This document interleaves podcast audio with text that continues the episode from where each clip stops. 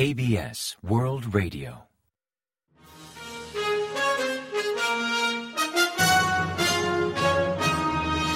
Informativo de KBS World Radio. Bienvenidos un día más al informativo de KBS World Radio.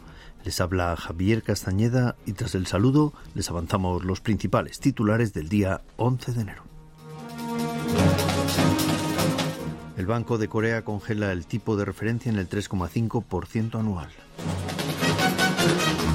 Pyongyang conservó las instalaciones subterráneas en los puestos de guardia. La Casa Blanca descarta indicios de cooperación entre Corea del Norte y Hamas. La Comisión Electoral limita eventos de campaña y controla deepfakes.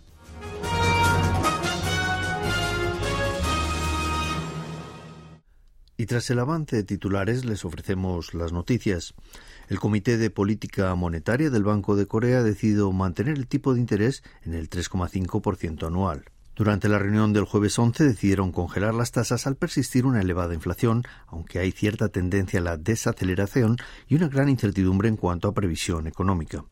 El comité aludió a la necesidad de mantener las políticas de restricción monetaria y seguir atentamente la coyuntura económica nacional e internacional. También destacó la fuerte incertidumbre en las proyecciones de inflación ante factores como cambios en los precios internacionales del petróleo y de productos agrícolas o los vaivenes económicos tanto nacionales como del extranjero. La tasa de inflación al consumidor lleva cinco meses consecutivos por encima del 3% y registró un 3,2% en diciembre del año anterior. El ministro de Defensa surcoreano Won Sik ha informado que al parecer Corea del Norte no destruyó las instalaciones subterráneas en sus puestos de guardia en la zona desmilitarizada, tal y como estipulaba el acuerdo militar intercoreano de 2018 para frenar las tensiones transfronterizas.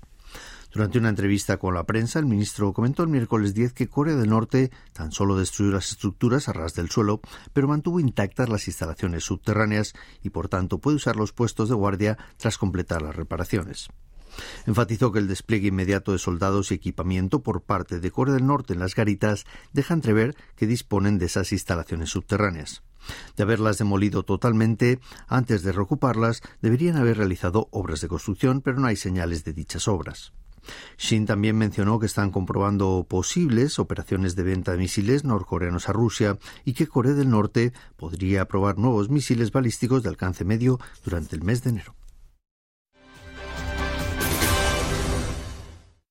Tras la publicación por parte de algunos medios estadounidenses de noticias informando del uso de armas norcoreanas por parte de Hamas en el conflicto contra Israel, la Casa Blanca emitió un comunicado explicando que no tiene pruebas de cooperación militar entre Corea del Norte y Hamas. Durante una rueda de prensa ofrecida el miércoles 10, John Kirby, coordinador del Consejo de Seguridad Nacional de la Casa Blanca, indicó que por el momento no tienen indicios de cooperación militar entre Hamas y Corea del Norte.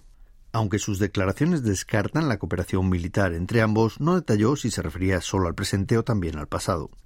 Previamente, la Voz de América reportó que jamás estaba usando armamento fabricado por Corea del Norte y publicó unas imágenes de unos lanzagranadas con caracteres coreanos como prueba. El Servicio de Inteligencia Nacional de Corea del Sur corroboró la noticia con unas imágenes que mostraban restos de cohetes usados por Hamas con inscripciones en coreano.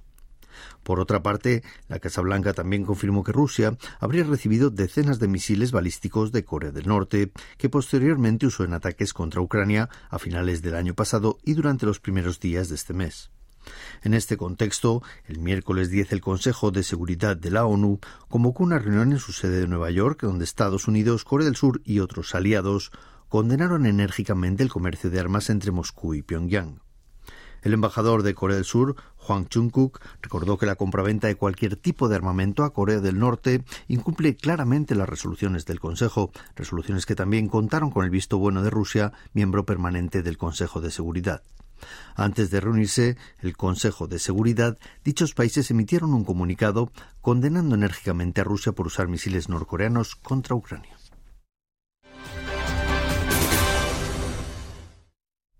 A partir del jueves 11 y a falta de 90 días para las elecciones generales para conformar la vigésimo segunda legislatura de la Asamblea Nacional de Corea del Sur, han establecido prohibiciones sobre informes parlamentarios de los candidatos y eventos de conmemoración de publicaciones. Basándose en la Ley de Elecciones Públicas, la Comisión Electoral Central prohibió los informes parlamentarios de los candidatos, eventos conmemorativos de publicaciones y publicidad en libros, películas o fotografías asociadas a partidos políticos o candidatos. El miércoles 10, último día autorizado, políticos de varios partidos organizaron ese tipo de eventos en varios puntos del país, donde los potenciales candidatos presentan su filosofía política a los votantes para obtener apoyo y recaudar fondos mediante ventas. A diferencia de las donaciones, la ley actual no considera esos ingresos como fondos políticos y por tanto quedan exentos de ser declarados como recaudación. Por otra parte, al aumentar el uso de deepfakes, capaces de simular la realidad de forma sofisticada, la Comisión Electoral comenzó a controlar la difusión de noticias falsas desde el jueves para prevenir posibles irregularidades en las elecciones del próximo abril. Aunque el uso de vídeos deepfake estaba permitido en las elecciones presidenciales anteriores, de cara a las próximas generales han decidido prohibirlo al aumentar los riesgos de mal uso y difusión de noticias falsas. Inak Jong, el ex líder de The Minju, anunció el día 11 su salida del partido. En una rueda de prensa explicó que el espíritu, los valores y la dignidad de Kim Tae-jong y de Do Mu-hyung, de los que alardeaba el partido The Minju, han desaparecido. En cambio, la formación, según sus palabras, se ha convertido en un partido al servicio de una sola persona a la que también sirve de escudo, donde predominan palabras y acciones violentas y vulgares. En línea de los anuncios previos, Lee confirmó sus planes de concurrir a las elecciones generales creando un nuevo partido. Enfatizó la necesidad de romper con la actual estructura de monopolio bipartidista y dejar paso a una era multipartidista de reconciliación y mediación. Así, solicitó el apoyo de los ciudadanos para que las elecciones generales del próximo mes de abril sean el punto de partida de ese intento de cambio. Cinco veces legislador y primer ministro durante el mandato de Moon Jae-in, Lee es considerado como una simbólica figura en el partido, motivo por el que su salida llama especial atención. Durante los últimos años, la planta de Mampo, ubicada en Corea del Norte, ha aumentado significativamente la producción de químicos esenciales para fabricar material nuclear y combustible líquido para cohetes, según afirma el medio estadounidense especializado en Corea del Norte 38 North. Situada en la provincia de Chakang, la planta lleva operativa desde 1975. Imágenes satelitales entre abril de 2021 y septiembre de 2022 revelan un proceso de modernización y ampliación, así como una mayor productividad en la planta. Concretamente, se aprecia una intensa actividad en las instalaciones ubicadas al sur que visiblemente fueron restauradas. También permiten apreciar un significativo aumento en la cantidad de contenedores de reactivos que pasó de producir decenas en 2016 a cientos en 2021 y también unos nuevos almacenes. Un informe de marzo de 2023 del Centro de Estudios Estratégicos e Internacionales, un think tank estadounidense, afirma que la planta de Mampo es un proveedor clave de productos químicos para el Instituto de Investigación Nuclear de Yongbyon. Según el CSIS, el nitrato producido en Mampo sirve para reprocesar barras de combustible nuclear de cara a extraer componentes básicos para fabricar armas nucleares como plutonio 239 y hexafluoruro de uranio UF6.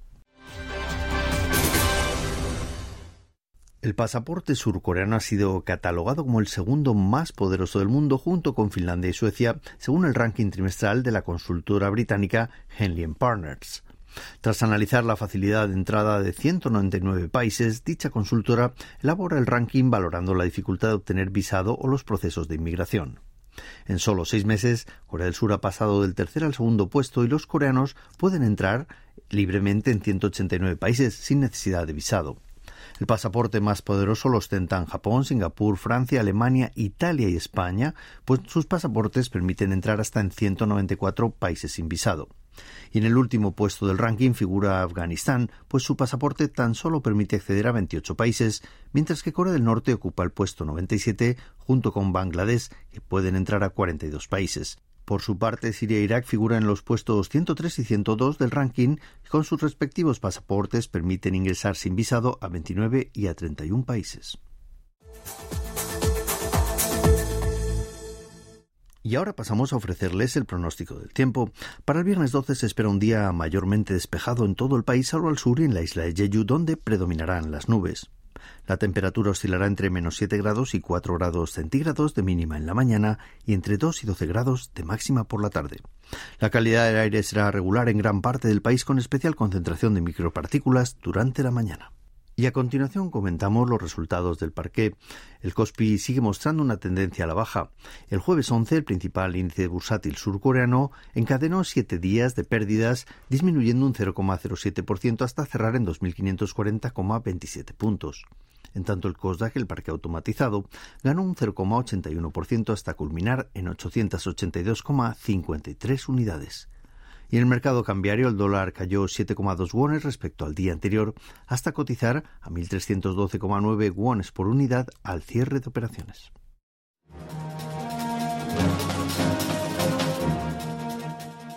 Y hasta aquí el informativo de hoy. Gracias por acompañarnos y sigan en la sintonía de KBS World Radio.